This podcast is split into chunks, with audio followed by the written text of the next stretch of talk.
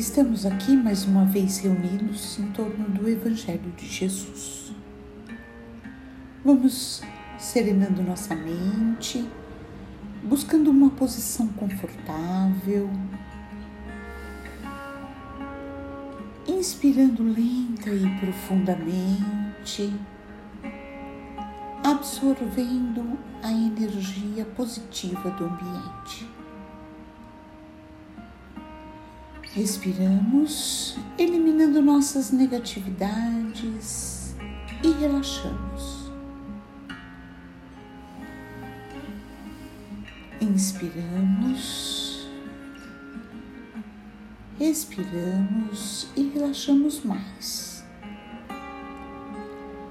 Vamos nos concentrando no nosso ambiente, nos sintonizando com os amigos espirituais que já estão aqui presentes e que darão sustentação ao nosso Evangelho.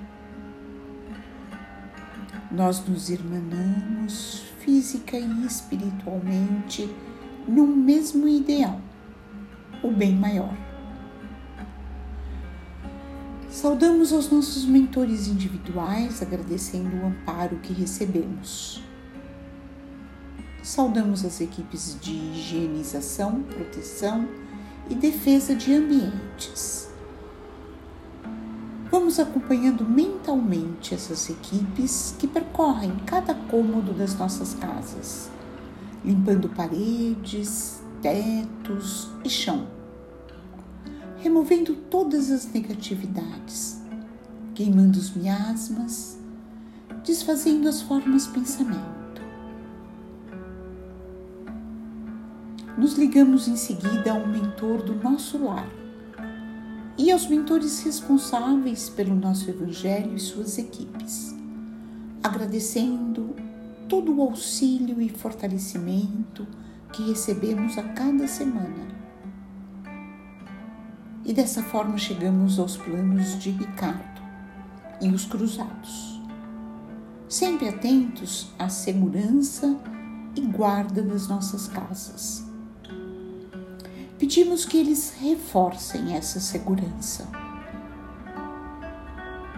E vamos até os planos dourados de Ismael, o anjo tutelar do Brasil, cuja missão é a evangelização do povo brasileiro.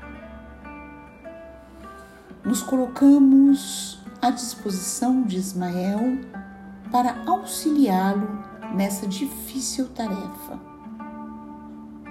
Ismael nos acompanha até os planos de Maria de Magdala, exemplo maior de reforma interior. Pedimos a ela que continue a inspirar a nossa própria reforma.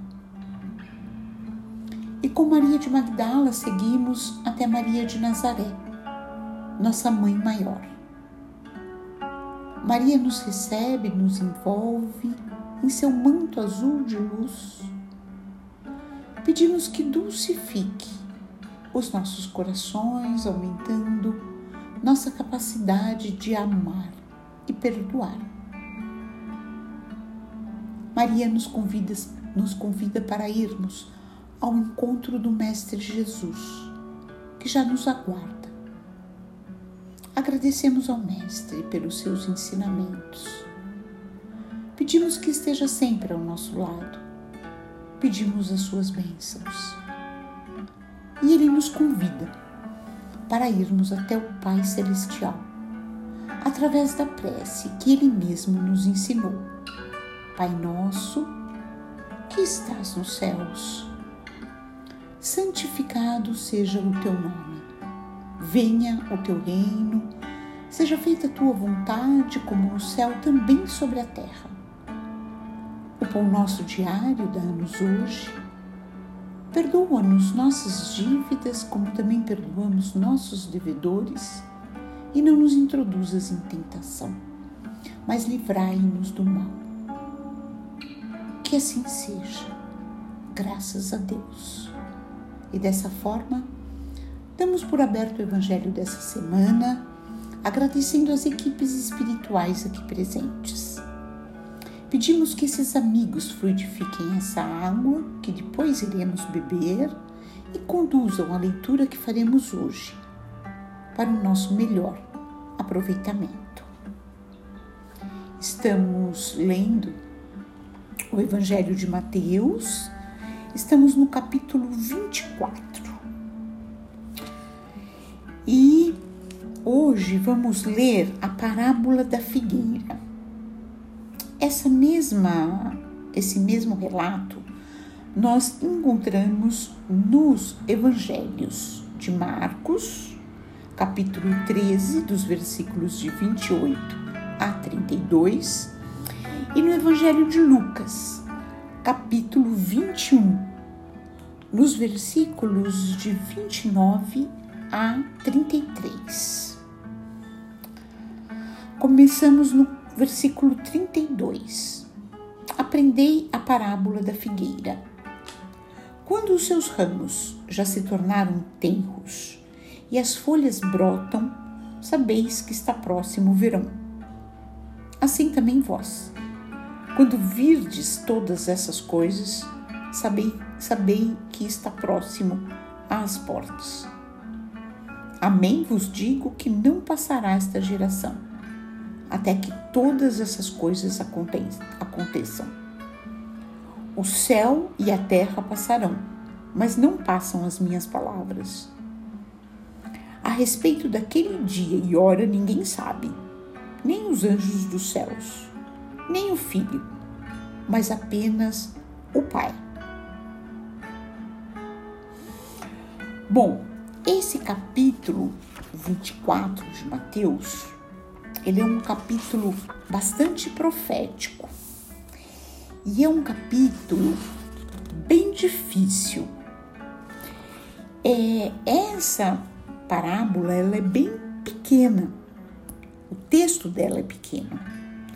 Mas cada é, é, frase Cada versículo dá margem a múltiplas interpretações. Então, até hoje, os estudiosos das escrituras sagradas é, não chegaram a um consenso. Os manuscritos do Mar Morto, eles ajudaram bastante a esclarecer vários aspectos dessa passagem mas nós estamos longe ainda de um consenso. O que a gente pode destacar é a representatividade né, da figueira como um fruto representante de, de Israel, do judaísmo. E isso bem no início já do, do Antigo Testamento. Nos primeiros capítulos de Gênesis, a gente já encontra essa referência da figueira. Existem outras é, citações, é, como outros exemplos, outros paralelos, como com a oliveira, com a videira, com o espinheiro, com a romã, tudo referindo-se aos, ao povo judeu ao judaísmo, a Israel. Porque Israel, como Estado mesmo, ele só foi reconhecido pela ONU em 1948, né? Então aqui a gente está falando mesmo do judaísmo. E Jesus ele toma como exemplo a figueira, que era alguma coisa muito comum na sua época, então era algo fácil de, de entendimento fácil, e ela prenuncia né, o verão. Quando o, os seus ramos ficam tenros e as folhas brotam. E da mesma forma, nós devemos ficar atentos aos sinais, assim como a figueira sinaliza o verão nós precisamos ficar atentos aos sinais para que a gente possa reconhecer esses sinais quando estiver próximo o fina, os fins, o fim dos tempos. E Jesus nos falou abundantemente sobre esses sinais no sermão profético, né, no capítulo anterior. No capítulo anterior, não, no versículo, nos versículos iniciais desse capítulo. É uma questão que nos cabe aqui, quando Jesus fala que vos digo que não passará esta geração até que todas essas coisas aconteçam. A gente pode se questionar se nós somos a última geração. De qualquer forma, é, de qualquer maneira, eu acho que para nós o grande recado desse relato aqui, desse trecho do Evangelho, é que nós devemos estar atentos, atentos a todos os sinais.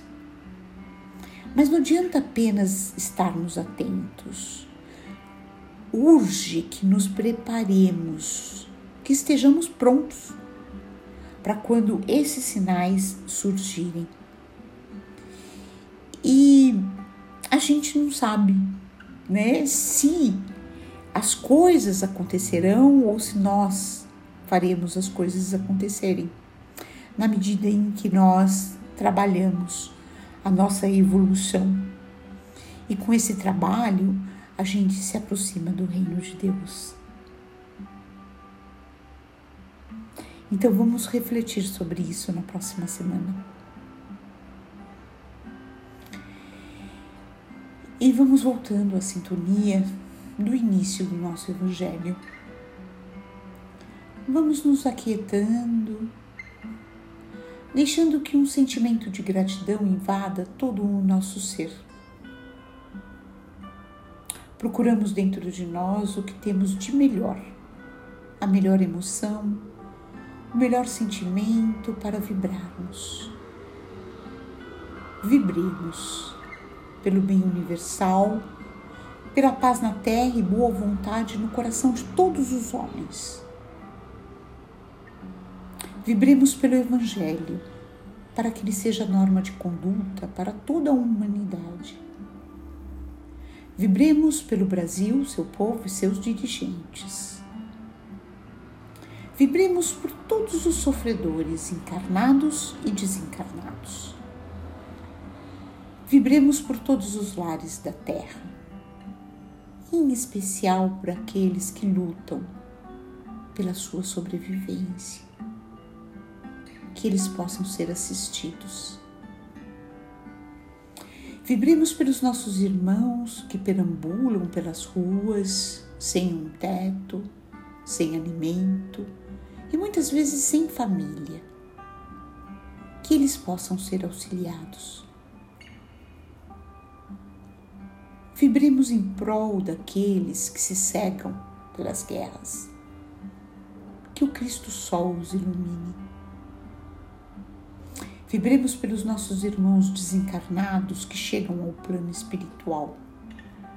Que eles possam ser acolhidos, conduzidos às câmaras de refazimento, orientados e esclarecidos, até que estejam prontos para se apresentarem a Jesus. Vibremos pelos nossos familiares, parentes e amigos. E vamos deixar em aberto uma vibração para que o plano espiritual a utilize aonde ela for mais necessária. E vamos pedir licença ao Pai para vibrarmos por nós mesmos, para que se cumpra em nós a sua vontade. Vamos agradecendo as equipes espirituais aqui presentes, pedindo licença para encerrarmos o nosso Evangelho com a prece que Jesus nos ensinou. Pai nosso, que estás nos céus. Santificado seja o teu nome. Venha o teu reino. Seja feita a tua vontade, como no céu também sobre a terra. O pão nosso diário dá-nos hoje. Perdoa-nos nossas dívidas, como também perdoamos nossos devedores. E não nos introduzas em tentação, mas livrai-nos do mal. Que assim seja. Graças a Deus. E dessa forma, encerramos o Evangelho dessa semana.